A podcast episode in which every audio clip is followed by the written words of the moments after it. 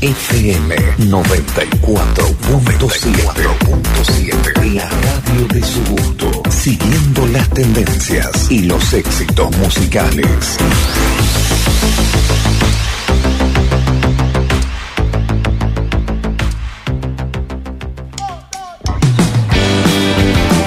Agenda Central. El programa central de Espacio de Ideas para promover y revalorizar la información, el debate, la propuesta. Agenda Central, las otras voces, las necesarias para seguir construyendo otro mundo posible. Todos contra todos, puños, pies y codos. No hay ninguna duda que esto va a estallar. Rompen la piñata, víboras y ratas, hombres de corbata y ojos de chacal.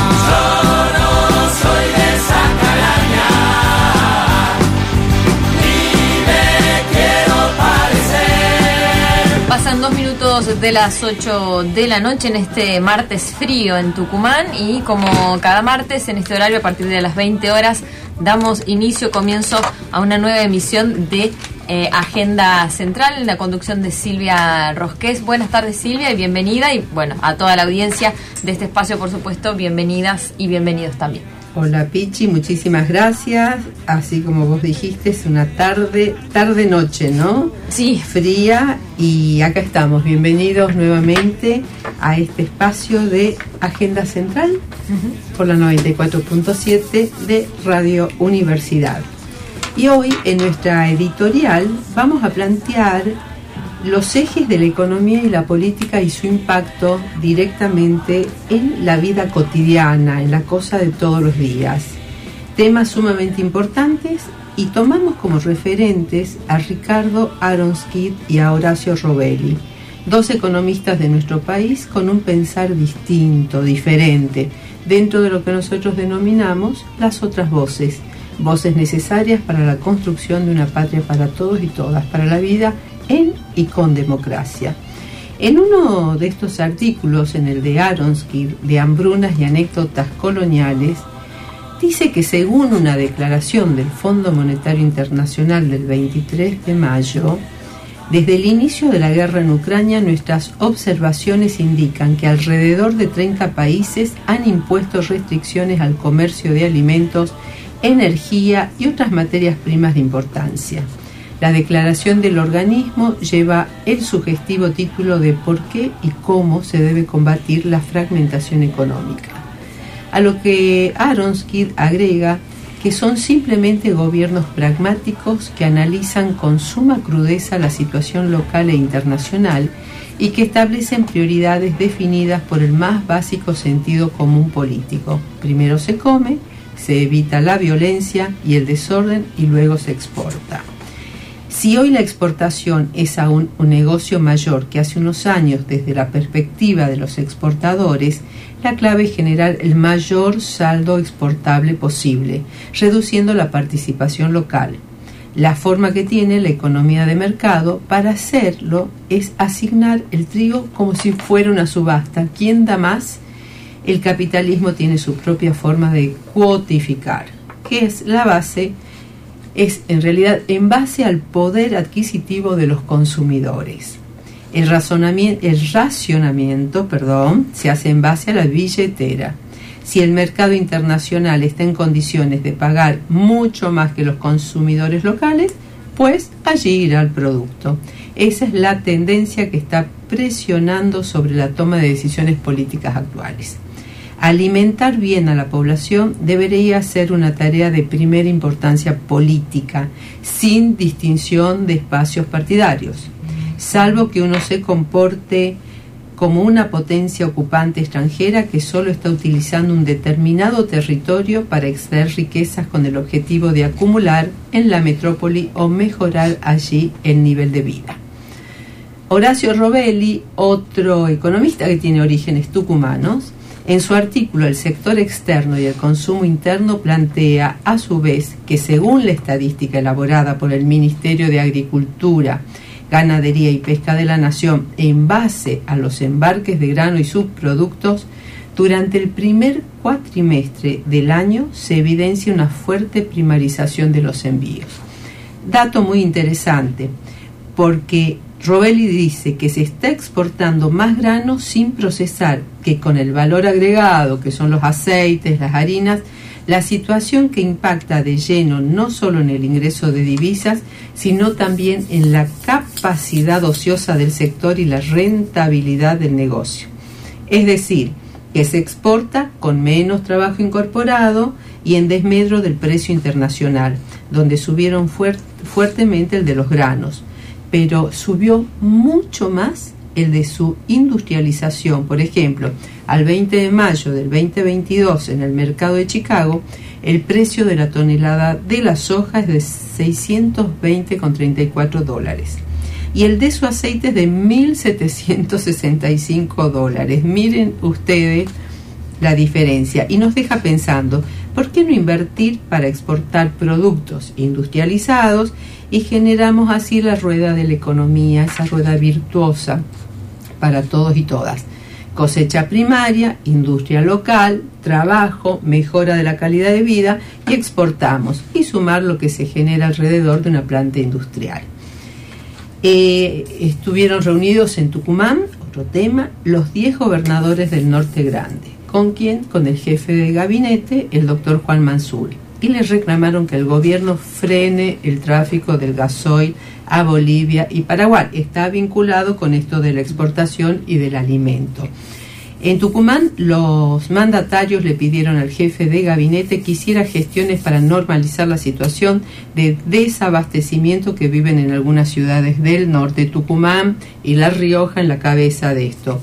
Es grave el panorama que se vive en el norte del país como consecuencia del faltante de gasoil en pleno momento de la cosecha de granos gruesos y de algunas economías regionales como Tucumán, los cítricos y la caña de azúcar. Y una noticia que sí nos llena de esperanza, vinculado a estos temas. Billonarios de Estados Unidos piden más impuestos a los ricos, no significa menos inversión y menos empleo. Morris Pearl, ex ejecutivo de BlackRock, uno de los fondos de inversiones más grandes del mundo que preside Millonarios Patrióticos, una organización de millonarios que propone más impuestos a los ricos para reducir la desigualdad. Ante la pregunta de si más impuestos significa menor inversión, su respuesta es categórica no. Y explica, por supuesto que si subís los impuestos a los más ricos, ellos van a tener en principio menos dinero. Eso es cierto. Pero lo que ellos no dicen es que si ellos se quedan con un poco menos, significa que hay más dinero circulando y llegando a todo el resto de la sociedad. Y eso es bueno para los negocios que hacen que la gente rica tenga dinero. Y esto es lo que eh, nos permite que esa rueda de la economía sea realmente esa rueda que permita que todos ganemos. Los que no tienen acceso, que tengan acceso principalmente a la alimentación, al trabajo. Y los que tienen que ganar más, que ganen más, pero que los impuestos también sean progresivos. Es hora también entonces de que la información fluya, que sea diversa para poder saber, conocer y seguir con las fuerzas que la esperanza te da y que la política supere a la, a la economía y no que sea al revés. Bueno,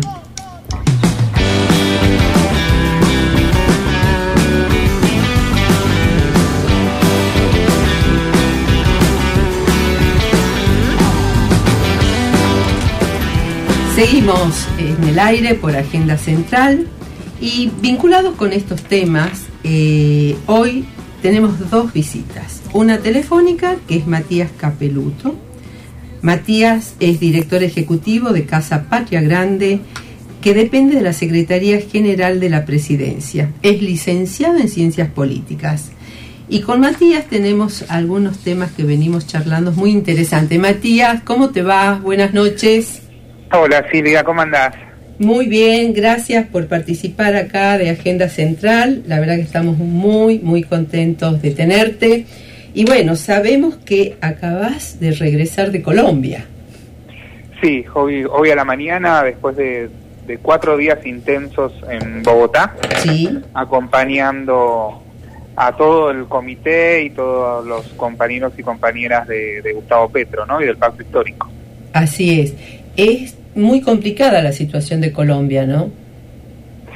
Sí, en Colombia se está dando lo que está pasando en toda América Latina. Excluiría a México, pero en el resto de América Latina hoy podríamos decir que en parte pareciera estar ingobernable, ¿no? La- los, les- los oficialismos no están pudiendo ser reelegidos. En el caso de Colombia, Duque eh, no, no, no quedó adentro, o sea, su candidato salió tercero. Y ahora estamos frente a un balotaje muy duro con un candidato que habrán visto que se lo compara con Trump, pero en la propia Colombia se lo compara con Trump, Bolsonaro y Hitler.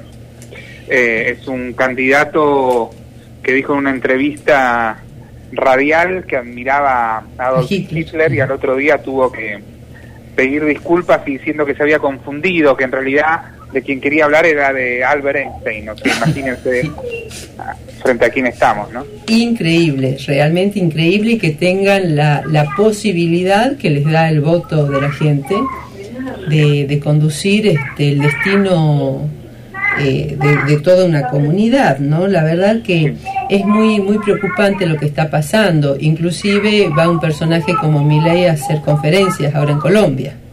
Sí, sí, tiene, tiene shows, porque la verdad que lo que hace es convocan teatros eh, con entrada paga, hace dos, dos fechas en Bogotá, dos fechas en Barranquilla, eh, y la verdad que es muy preocupante. Eh, para la democracia latinoamericana, personajes como estos, la verdad que no, no ayudan en nada, ¿no? Así es. Bueno, esperemos que eh, los hermanos de Colombia sepan diferenciar lo que es un show político de lo que es un hacer político y que le pongan el voto a Petro. ¿Para qué? Sí. Para seguir construyendo más democracia. Matías, querido, contanos qué es Casa Patria Grande. Casa Patria Grande tiene, tiene una historia particular. Eh, en principio se llama casa porque es un edificio que está en Buenos Aires, en la zona de, de Recoleta, Retiro, ahí sobre la 9 de julio. Sí, Eh, un espacio que durante, desde la década del 40 hasta Néstor Kirchner, funcionó en ese lugar el Consejo Superior de Fuerzas Armadas, donde los militares hicieron el autoindulto en la última dictadura antes de irse, pero donde también estuvo detenido ilegalmente eh, muchos detenidos desaparecidos, entre ellos Jacobo Timerman, ¿no? Pasó por, por ese lugar. wow. Eh, y en el año 2010 se hizo una refacción muy importante de esa casa porque pasó a transformarse en la oficina del secretario general de UNASUR, que era Néstor Kirchner. Y lamentablemente tuvo muy poco uso porque Néstor se fue, se fue muy temprano Mm. y en el año 2011, el día que Néstor hubiese cumplido 61 años, Cristina inaugura Casa Patria Grande, pensando en un espacio que reúna el último legado de Néstor, que era la juventud y la integración regional.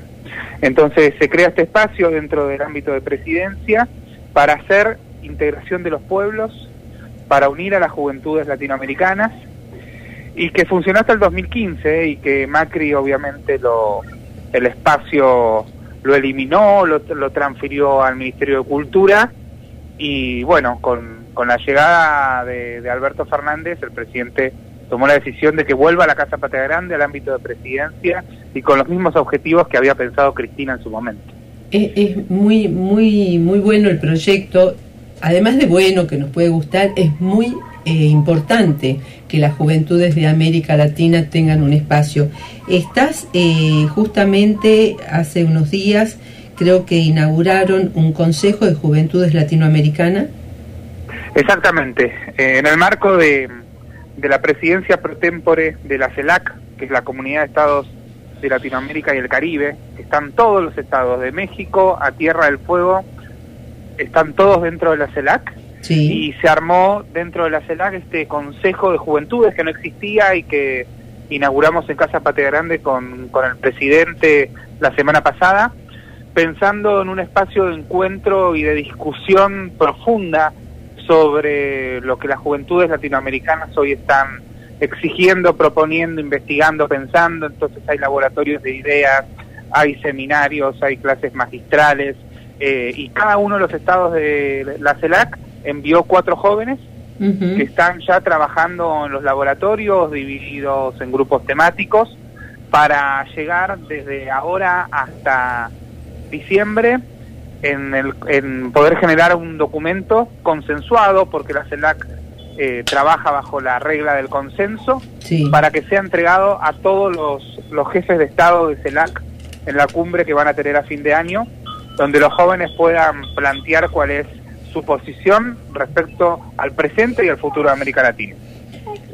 Vos sabés que es un tema eh, que a uno lo, apasiona. Nosotros desde Central Espacio de Ideas eh, estuvimos con una diplomatura también en Infancias y Juventudes, con la adhesión también del grupo de Infancias y Juventudes de Claxo y la Universidad San Pablo de acá. Y tuvimos contacto también con eh, a ver, actores de las políticas de diversos países, entre ellos de Uruguay, con miradas distintas sobre las juventudes. Y me parece que, este espacio, Matías, eh, y mucho más cuando estás trabajando con jóvenes, se presta a esto, ¿no? Que tengan sus voces propias y no que desde una mirada adultocéntrica hablemos por ello.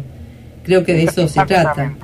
Sí, sí, a ver, en quienes toman decisiones en políticas públicas en general no cuentan con asesores menores de 25 años, ¿no?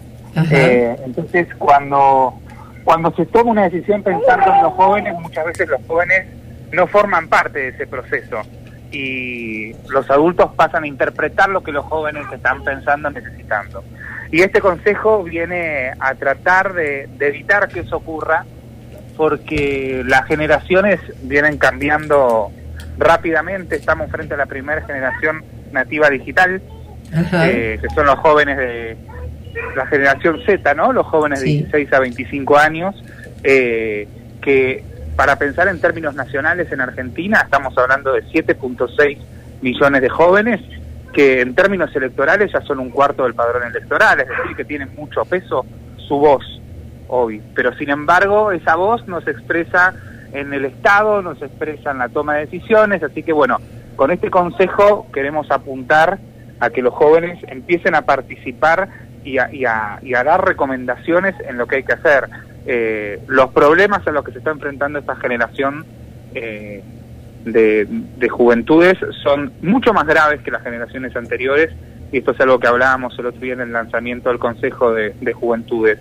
El desfasaje que hay o la ruptura que hay entre el progreso tecnológico y lo que promete y la realidad socioeconómica que tienen los jóvenes latinoamericanos está produciendo quiebres eh, de todo tipo, desde graves problemas en cuanto a la salud mental, estamos en, en, récord de tasa de suicidios en América Latina en estos momentos, como también serios problemas para poder encontrar cuál es el futuro, su camino, construir su propia vida, qué, qué quieren estudiar, si en algún momento van a poder alquilar una casa, eh, digo, hay muchos problemas que las generaciones pasadas no se habían enfrentado. Eh, y, a, y a la vez que todavía tenemos que seguir analizando ¿no? y, viendo las consecuencias de la pandemia que están dejando eh, serias secuelas en toda la sociedad, pero los jóvenes sobre todo porque fueron muy afectados. ¿no? Mirá, es muy interesante esto que estás planteando y además con el tema de la pandemia, eh, a las instituciones por lo general a la que acuden los jóvenes de esa edad, supongamos un secundario, una, una universidad o también el trabajo, las instituciones hemos ido trabajando como si nada pasó. Y pasaron muchísimas cosas y los jóvenes nos están manifestando justamente estos temas, ¿no? Por de la desesperanza, eh, que esto combate incluso a mi modo de ver, es esta opinión eh, generada también por, por, el neoliberalismo en todas estas corrientes que, que tienen a través de, las redes sociales y de muchos escritos, de los famosos nini, que en realidad, eh, porque no tengan un trabajo formal o porque no estén estudiando, la mayoría de estos jóvenes que no estudian porque no pueden, seguramente están haciendo algún tipo de trabajo informal o trabajos dentro de, de, su familia o cuidando a un abuelo o a un hijo, porque muchos de ellos son padres muy jóvenes, y no tenemos propuestas reales para ello. Al contrario, eh, hay una mirada tal vez agresiva, entre comillas, hacia lo que ellos pueden ser capaces de hacer y los bajamos de nivel, los bajamos de valor, los desvalorizamos. Así que esta propuesta que estás haciendo desde Casa Patria Grande con este consejo, eh, la aplaudimos, Matías, y nos sumamos a ella en la medida de las posibilidades, ¿sí? Sí, te, agrego, bueno, gracias por, por el acompañamiento, te agrego algunos datos para con esto que, mencionabas de los mini, que en realidad es una falta de oportunidades, ¿no? Sí. En, el, primer, te nombro dos países para que veamos la situación. En el primer decil de jóvenes del Salvador, el 0% termina en la escuela secundaria.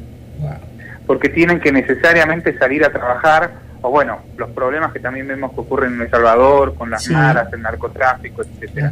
Ningún joven del primer decir de El Salvador termina la escuela secundaria. Y en el caso de Paraguay, por ejemplo, un país más cercano al nuestro, eh, solamente el 30% de los jóvenes hoy están terminando el secundario. Entonces, eh, y esto tiene que ver con porque tienen que salir a sostener la familia, a cuidar a los adultos mayores, a, salir a trabajar inmediatamente. Entonces, eh, tiene todo esto que está pasando y señalar a los jóvenes y como si fueran vagos es eh, un, grave error, porque hay un problema que tiene el Estado y que tiene la sociedad, que tiene una deuda con esta juventud. Totalmente, es así, es así. Bueno, Matías, muchísimas gracias por tu tiempo. Te cuento que eh, estamos acá en el piso con bueno, Sofía Lax, que es la productora de nuestro programa, y con Andrés Romano, si podés y, tenés un tiempito para escucharlo, que es eh, arqueólogo eh, recibido en la Facultad de Ciencias Naturales nuestra, pero está haciendo un trabajo muy interesante como investigador del CONICET en el equipo de arqueología, memoria e identidad de Tucumán en el CAMIT. Están trabajando en el Pozo de Vargas. Y justamente con edades que tienen que ver, por suerte, con este consejo que vos estás armando, o sea, las distintas caras que tienen que ver con los procesos políticos este, en nuestra América Latina, ¿no? Eh, uno intentando eh, buscar las identidades y otros, por suerte, trabajando ya con los jóvenes eh, directamente. Y y, nos parece que tenemos que unir todas estas voces para poder avanzar en esta patria grande por la que todos luchamos, ¿no? Exactamente. Así que bueno, te agradecemos muchísimo y seguramente nos estaremos viendo pronto. Muchas gracias, Matías. Les, mando un beso y les mando un beso también Dante, mi hijo, que seguramente lo estuvieron escuchando seguramente que sí. bueno, muchísimas gracias. Muchas gracias. Que estés muy bien. Un beso grande. Gracias. No debemos de pensar que todo es diferente. Mil momentos como este quedan en mi mente. No se piensa en el verano cuando cae la nieve. Deja que pase el momento y volveremos a querernos. Lógica del mundo nos ha dividido, ni el futuro tan incierto nos ha preocupado. Una vez los dos dijimos hay que separarse, más deshicimos las maletas antes de emprender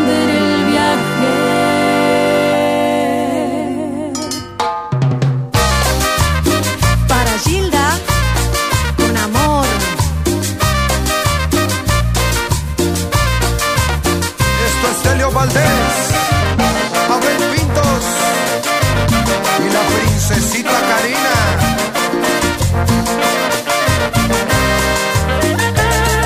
No debemos de pensar que todo es diferente. Mil momentos como este quedan en mi mente. No se piensa en el verano cuando cae la nieve. Deja que pase un momento y volveremos a querernos. Jamás la lógica del mundo nos ha dividido. Y el futuro tan incierto nos ha preocupado. Una vez los dos dijimos hay que separarse.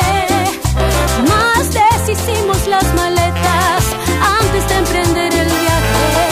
Tú no podrás faltarme cuando falte todo a mi alrededor.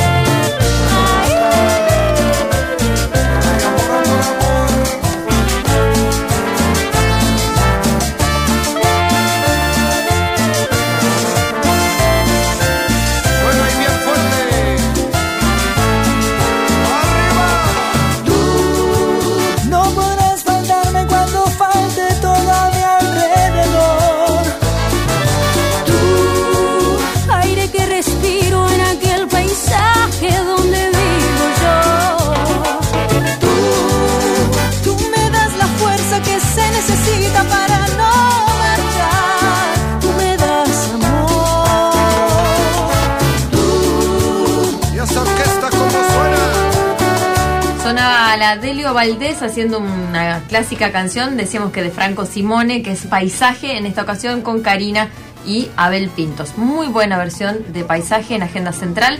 Y ahora vamos a una tanda para luego seguir con más Agenda Central en el aire de Radio Universidad.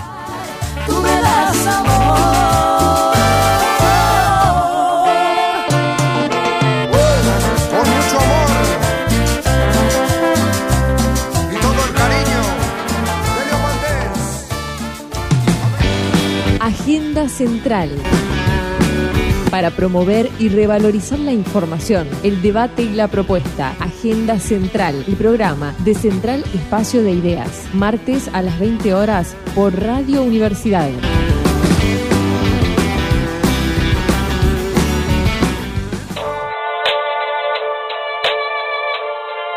Universidad Tucumán FM 94.7. La radio de su gusto, siguiendo las tendencias y los éxitos musicales.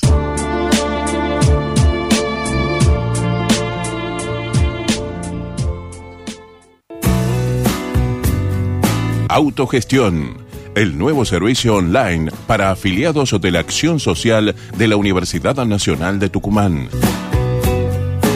Ahora podés obtener tu orden de consulta médica y odontológica, recetario y tu bono del laboratorio propio a través de Internet desde cualquier PC o celular.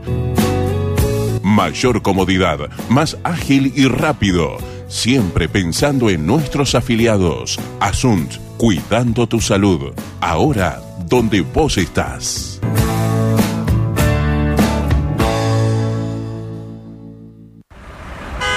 La fatalidad de un accidente a oscuras se previene con la luz baja de tu vehículo. El uso de la luz baja es obligatorio para todo tipo de vehículo que circule por las distintas vías de la provincia. Ley de Tránsito Nacional, artículo 47. Es un mensaje de Radio Universidad Tucumán.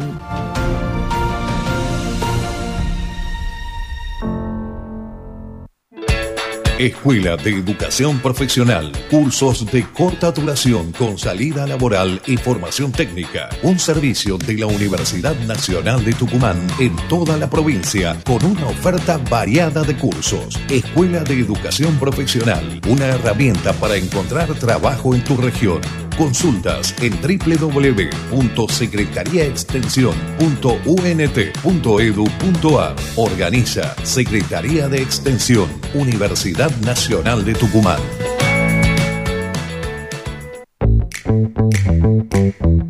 La literatura, la pintura y la música y una invitación de fin de semana para conocer a el cine y sus primas, el cómo y por qué de las artes que constituyen la imagen cinematográfica. El cine y sus primas, sábado a las 20 horas en Radio Universidad.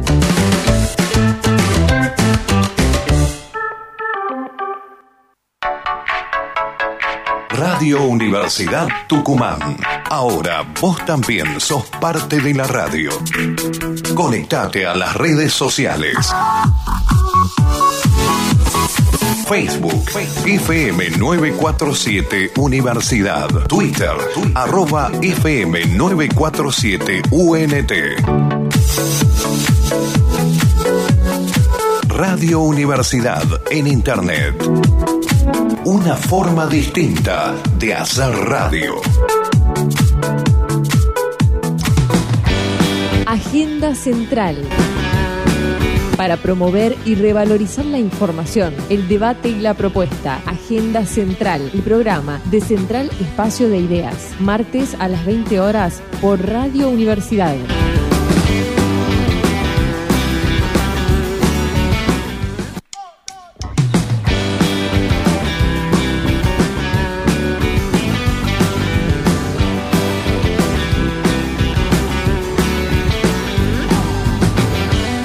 Continuamos en este martes fresquito en San Miguel de Tucumán y con más agenda central aquí en el aire de Radio Universidad FM 94.7.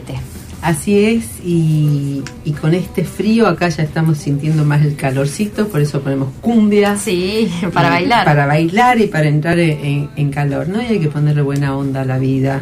Esto también es así. ¿Con quién estamos ahora? Con Andrés eh, Romano, que recién lo presentamos y se lo presentamos a Matías Capeluto. Andrés es arqueólogo, vuelvo a leer eh, su currículum, eh, recibido en la Facultad de Ciencias Naturales de la Universidad Nacional de Tucumán, universidad que a partir de anoche tiene sus nuevas autoridades, éxitos para ellos, es miembro del ICES CONICET y del colectivo de Arqueología, Memoria e Identidad de Tucumán, CAMIT, y es docente también de la carrera de Arqueología. Hola Andrés, bienvenido a Agenda Central y ¿Cómo? gracias eh, por estar acá. ¿Cómo estás Silvia? Muchas gracias por, por la invitación y, y déjame primero que lo salude a Matías, que la verdad que es muy interesante lo, lo que comentaba y me pareció muy interesante, bueno, por un lado su trabajo, que trabajen con la juventud, que creo que, que es importante darles Así es. expectativas y, y- y ayudarlos a encontrar un camino. Y me pareció muy interesante lo que contó de la casona, porque justamente esta idea de resignificar algunos espacios, sobre todo espacios que han sido usados como centros clandestinos de detención, como comentaba él, eh, me parece que es, que es muy importante, que, que es parte del trabajo también en, Ujú. en estos lugares de memoria. Así es, vos estás trabajando eh, en el Pozo de Vargas. Sí, hace 20 años, ahora hace poco cumplimos 20 años de trabajo, Sí. eh, en colectivo, de- Sí. el camino que vos mencionabas. Y sí, el, el trabajo en el pozo comenzó en abril del año 2002, así que justamente hace poco se cumplieron 20 años y bueno, también forma parte de lo que, de lo que decía de Matías, de, de resignificar un espacio Así es. eh, que fue utilizado, como muchos conocen, no sé si para los que no conocen, el Pozo de Vargas es una fosa, inhumación clandestina, que está situada acá muy cercana a la capital de San Miguel de Tucumán, eh, en una finca privada, lo cual es un dato bastante particular porque es de los pocos eh, lugares eh, privados que fueron utilizados para inhumación clandestina de personas.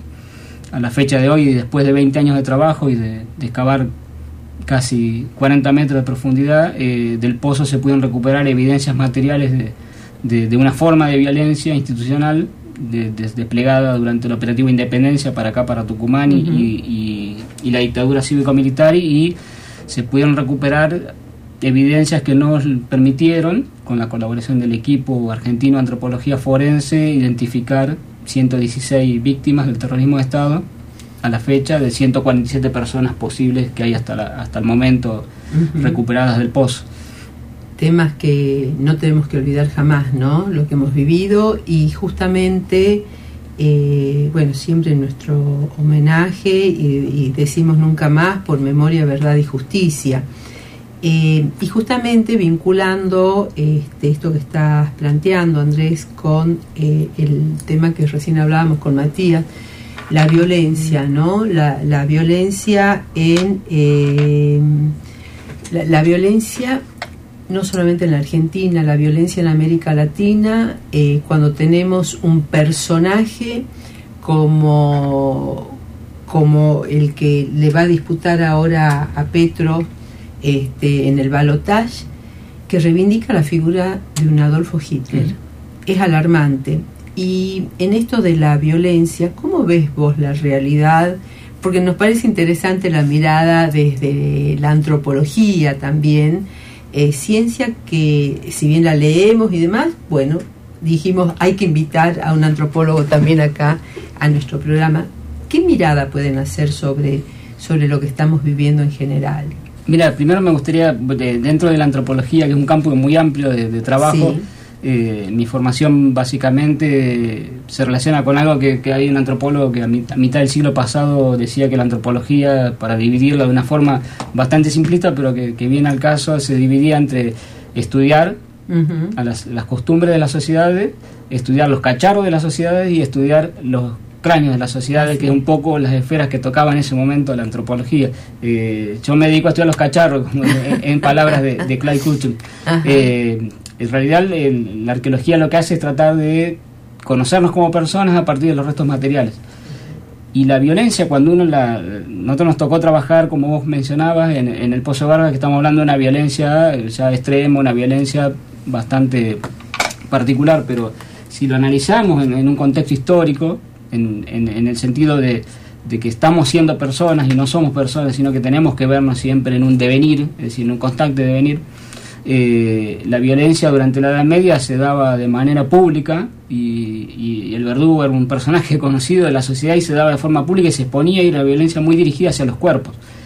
Eh, eso después fue cambiando y, en épocas modernas la violencia ya se, eh, se, aplicó o se, se, puntualizó en la violencia no solo en los cuerpos sino también en, en la psicología de las personas y ya oculta de la vista de la sociedad o medianamente oculta, porque en realidad los centros clandestinos, los campos de concentración, los campos de exterminio tienen una faz pública, pero se ocultaba la violencia puntual de, la vista de la sociedad como quizás estaba mal visto y, no era y no era lo que pasaba anteriormente. Y hoy por hoy estamos en, un momento ya postmoderno donde la violencia en realidad eh, está latente en la sociedad pero circula como de una manera eh, diríamos como como como como enraizada como una más natural como un rizoma que, que, se extiende por toda la base social y que es una violencia que la tenemos desde, los medios, desde internet, desde los discursos eh, y es muy complejo porque es una violencia muy difícil de, combatir, es una, es una violencia que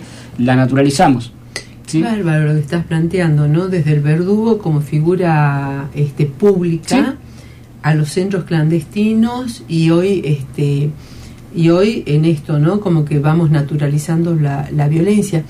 Esto tiene que ver también con, eh, uno cree que la historia no impacta, impacta la historia, impacta también este, cómo vamos construyendo las subjetividades en cada uno de nosotros.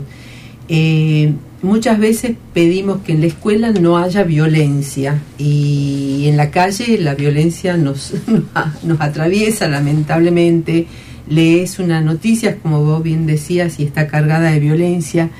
¿Cómo hacemos, por ejemplo, desde las miradas de ustedes y demás, que no, es, no, no, no están atomizadas de las miradas del resto de las disciplinas o de la sociedad, como para empezar a construir, en algún momento hablábamos de un hombre nuevo, ¿no? Mm. de una humanidad, porque vamos perdiendo la humanidad los humanos Entonces vamos a seguir con eh, este, estudiándonos desde lo que vamos dejando y no desde lo que vamos construyendo, no sé. Mira, yo creo que, que- que lo- una de las herramientas más importantes para, para tratar de evitar eh, la violencia o tratar de, de, de no, de no estar sometidos a esta violencia eh, internalizada en la sociedad, yo creo que es conocernos, eh, conocernos más. Eh, estamos en un momento donde hay muchas diversidades y justo justamente Matías mencionaba el, el- el- el sumar a las, a las voces de los jóvenes, de las juventudes en, en- en nuestras agendas, en, en- en las investigaciones, en las agendas políticas, en, en los problemas que, que- que hay que abordar desde la política o desde otros aspectos de la sociedad. Y creo que eso es muy importante porque hace una ecología de, de saberes que, que Mm. compartida nos permite conocernos mucho más y el conocernos mucho más nos permite ver que somos diversos pero que somos, eh, que compartimos algo, que somos personas y que, y que tenemos un... Porque si bien algo que la biología quizás nos enseña, no tenemos una formación fuerte en biología y algo que quizás lo olvidamos es que todos venimos de, de- de un mismo ancestro y que, que todos tenemos, compartimos genes y, y somos eh, hermanos en cierto punto. Y, y la violencia en ese sentido se puede entender también desde la biología y desde una base biológica. Es decir, eh, te, doy un ejemplo, cuando, cuando un león ataca una, a una cebra, eso se llama violencia para la biología y para una rama específica se llama etología, que estudia el comportamiento, nos estudia cómo nos comportamos como seres biológicos. Esa violencia del león a la cebra es una violencia interespecífica, es decir, entre dos especies. Esa violencia no tiene, no tiene forma de aplacarse, porque la cebra no puede hacer nada para que el león no se No hay raciocinio. No. Claro. Hay otra violencia que es más peligrosa, que es la violencia interespecífica, es decir, entre miembros de una misma especie. Mm. Cuando, cuando, cuando hay una violencia entre miembros de una misma especie, hay mecanismos de aplacamiento. Es decir, eh, cuando dos gorilas se, se agreden, según la actitud de uno o de otro, puede aplacar la violencia que se está ejerciendo. Pero ¿qué pasa? Cuando no nos reconocemos entre nosotros, nos vemos como, como de otra especie. Sí. ¿Qué es lo que ha pasado en el caso que nos toca a nosotros trabajar con, lo- con- con los compañeros y compañeras del CAMIT? Es decir, cuando a las personas que estaban eh, detenidas se las deshumanizaba, era justamente para quitarle ese rango de, de humanidad para no reconocerlo como iguales. Entonces, la medida de la violencia puede ser eh, terrible. Lo mismo ha pasado con el caso de los perros judíos, eh, en los centros de, de exterminio en Auschwitz, en, en bueno, en, en- otros casos. Es decir, creo que un gran antídoto, una gran forma de, evitar violencia es, conocernos entre nosotros, conocernos mucho más y creo que la escuela en eso es cuenta un rol primordial. Uf, tiraste unos conceptos tremendos este, en esto de la deshumanización, no, no reconocernos para poder agredir al otro, ¿no? Vamos a compartir algo de música en la agenda Bien. central y ya retornamos para seguir con la entrevista.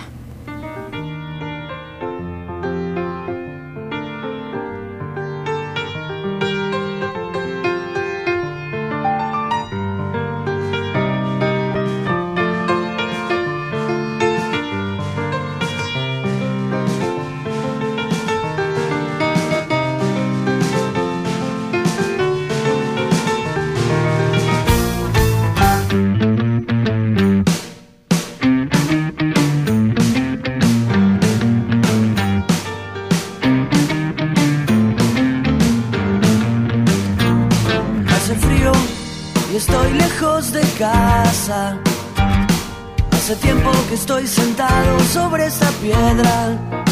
Yo me pregunto, ¿para qué sirven las guerras? Tengo un cohete en el pantalón y vos estás tan fría como la nieve a mi alrededor.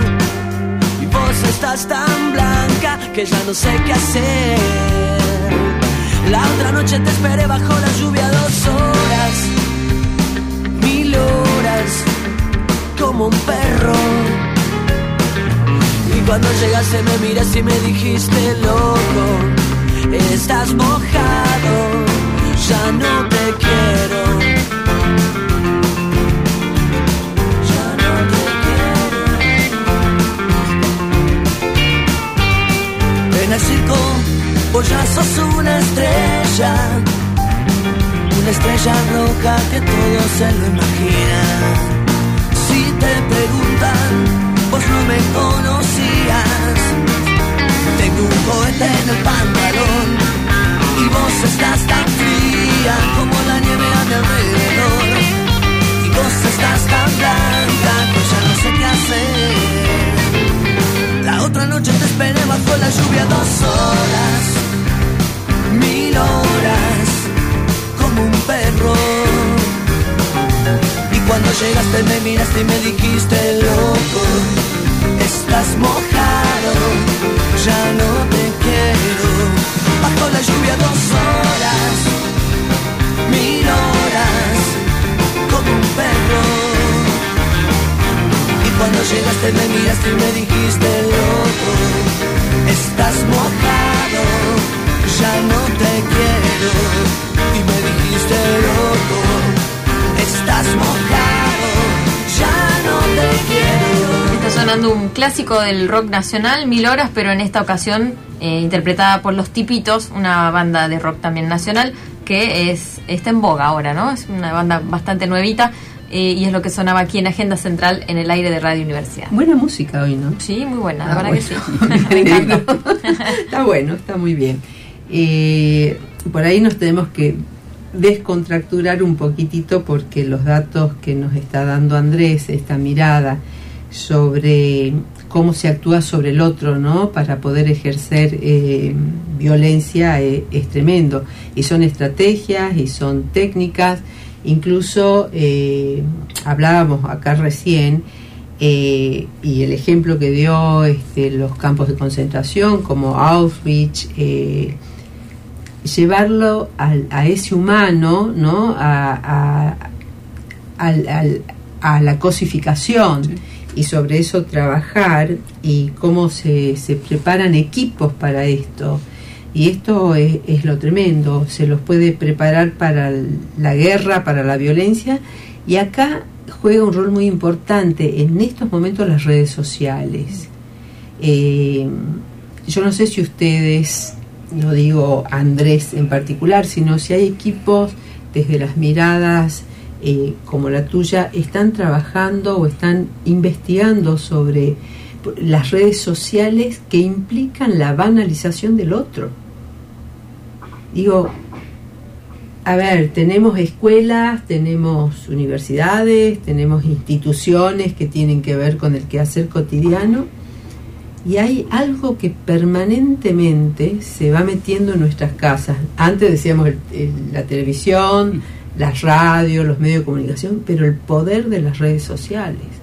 Es un poder terrible y, y es un poder que bien utilizado podría ser fantástico, pero también, surge así. Y también es terrible porque es un poder que, que, que no lo vemos, eh, forma parte de nuestro día a día, somos cada vez más dependientes porque mucha, y sobre todo la juventud utiliza mucho las redes sociales y, y pasa mucho tiempo eh, pendiente de las redes sociales y tal.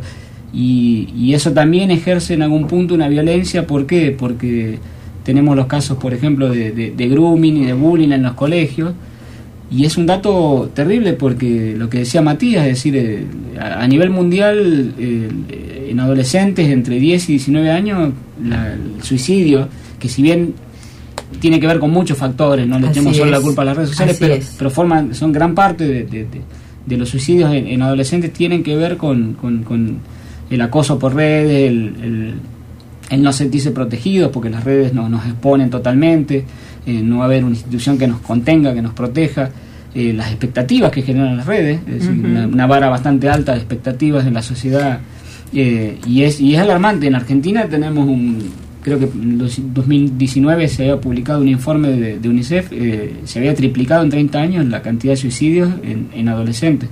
Eh, más allá de ser la segunda causa de muerte, eh, estábamos en el rango de los 13, 13 adolescentes por cada 100.000. Sí, es, es un dato este, alarmante. Eh, y tiene que ver con, mira, nosotros desde nuestra institución, desde Central Espacio de Ideas, estamos trabajando en, en distintas escuelas, asesorando o, haciendo al- eh, análisis institucionales, y hoy justamente a la mañana nos planteaban un grupo de docentes de la falta de confianza que existe eh, sobre el cuerpo docente, sobre lo que se enseña y demás. Y tiene que ver con esto de, a ver, la confianza la generas a partir de que le pones valor al otro.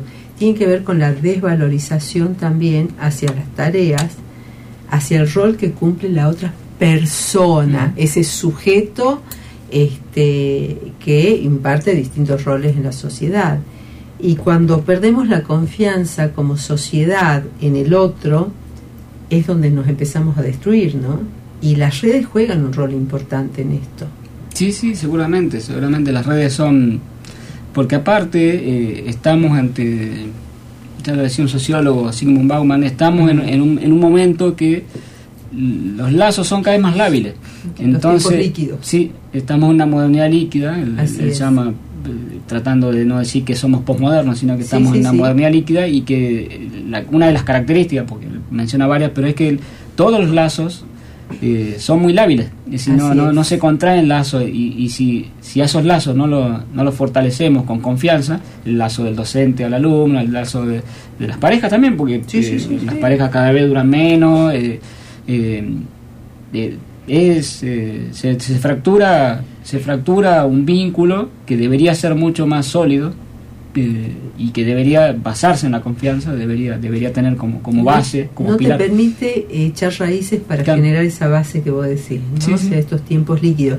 Inclusive vos nombraste el tema de la ecología de los saberes, que es un tema que Boaventura de Sousa Santos este, promueve mucho, que tiene que ver inclusive con el reconocimiento de los saberes de las comunidades donde actuamos. O sea, a veces ese saber académico que no te permite la, el ingreso de los saberes de lo cotidiano, de las comunidades, de las organizaciones, también genera ¿no?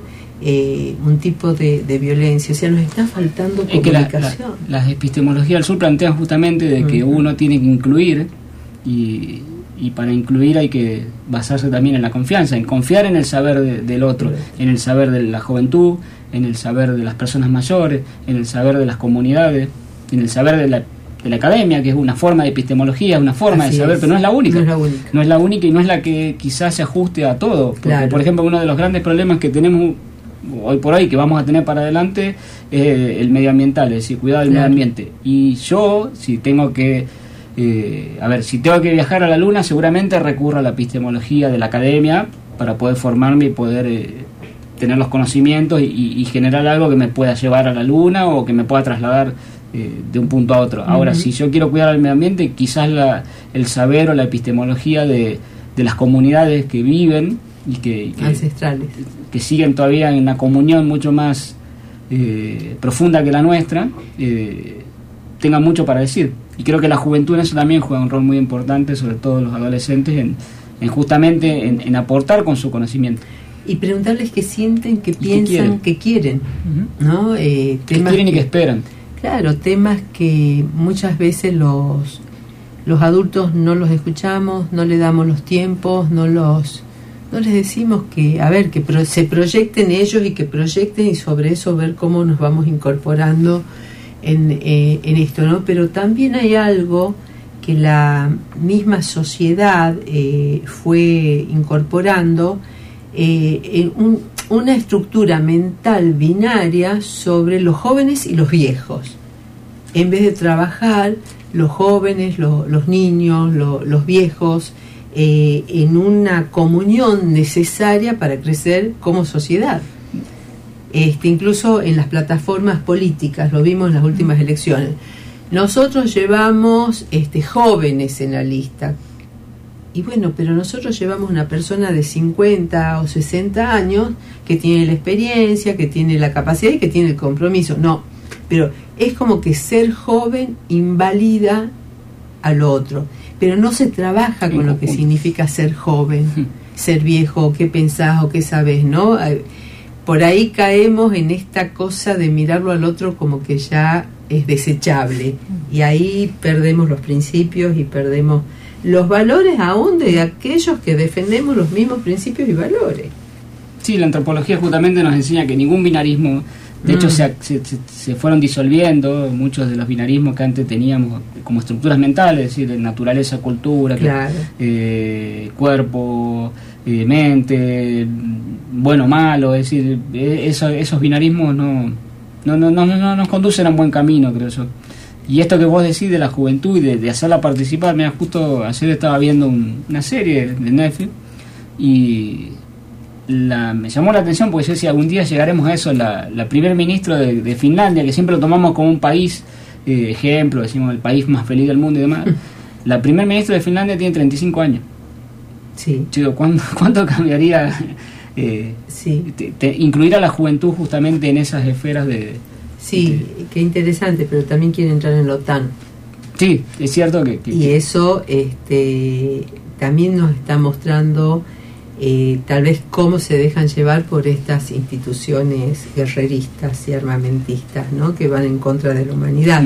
A mí me llamó la atención, pero tiene 35 a mí me llamó años. mucho la atención. La de Australia, si no me equivoco, también es una mujer joven. Sí. Eh, bueno, bienvenidos, pero para trabajar con, Con- sí, sí, no Este, por, ni en contra, ni, ni, ni pensar por.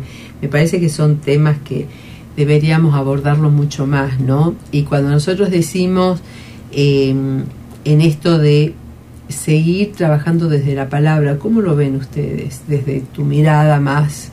sea, a ver, vos tenés una mirada muy amplia, este, articulada con todas las otras disciplinas, por tu propia formación, pero ¿qué salida tenemos para esto? ¿Qué propuesta? No, no salida como única, sino cómo seguir trabajando Sí, no- eh, frente a estas situaciones binarias, porque nos siguen imponiendo lo, lo binario, ¿no?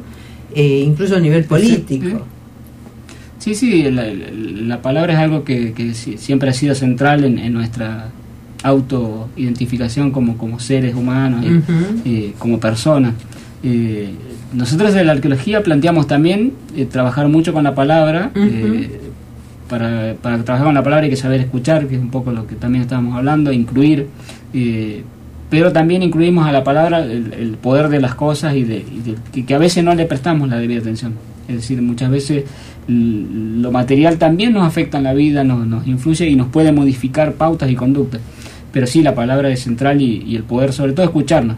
Escucharnos y, te- y tener eh, la palabra eh, como algo que nos permita comunicarnos y, y- y generar lazos, confianza, eh, cosas más arraigadas que, que- que- de dónde partir, porque en realidad hay mucho por hacer, imagino, en todos estos temas. Sí, sí, sí.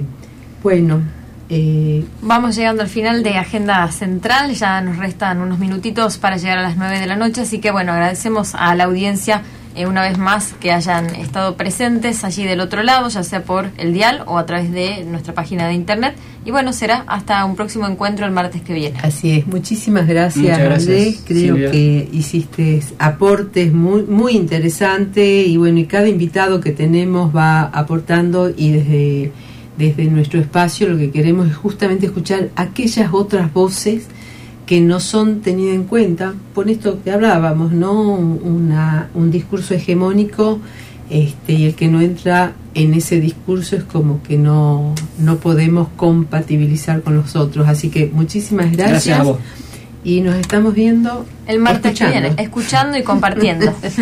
el martes que viene a las 20 horas acá por la 94.7. Radio Universidad. Gracias Pichi, gracias Edgar, gracias Andrés, gracias Sofi y a seguir escuchándonos. Agenda Central. El programa central de Espacio de Ideas para promover y revalorizar la información, el debate, la propuesta. Agenda Central, las otras voces, las necesarias para seguir construyendo otro mundo posible. Todos contra todos, pies y codos. No hay ninguna duda que esto va a estar. Universidad Tucumán, Tucumán, Tucumán, Tucumán. FM 94.7.